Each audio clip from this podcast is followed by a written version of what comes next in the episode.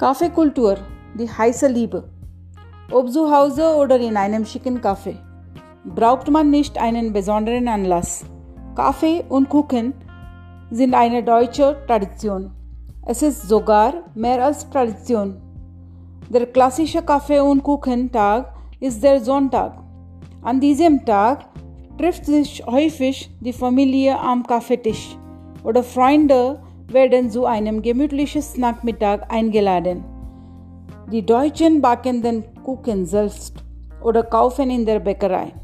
An jeder Ecke in Deutschland gibt es Kaffeehaus. Kaffeekultur in Deutschland hat ihren Anfang im 17. Jahrhundert. Als 1673 das erste Kaffeehaus in Bremen eröffnet. Kaffeekultur hat ein gemütliches Gespräch ermöglicht.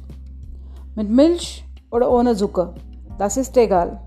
Kaffee ist begleitet immer mit Kekse und Kuchen.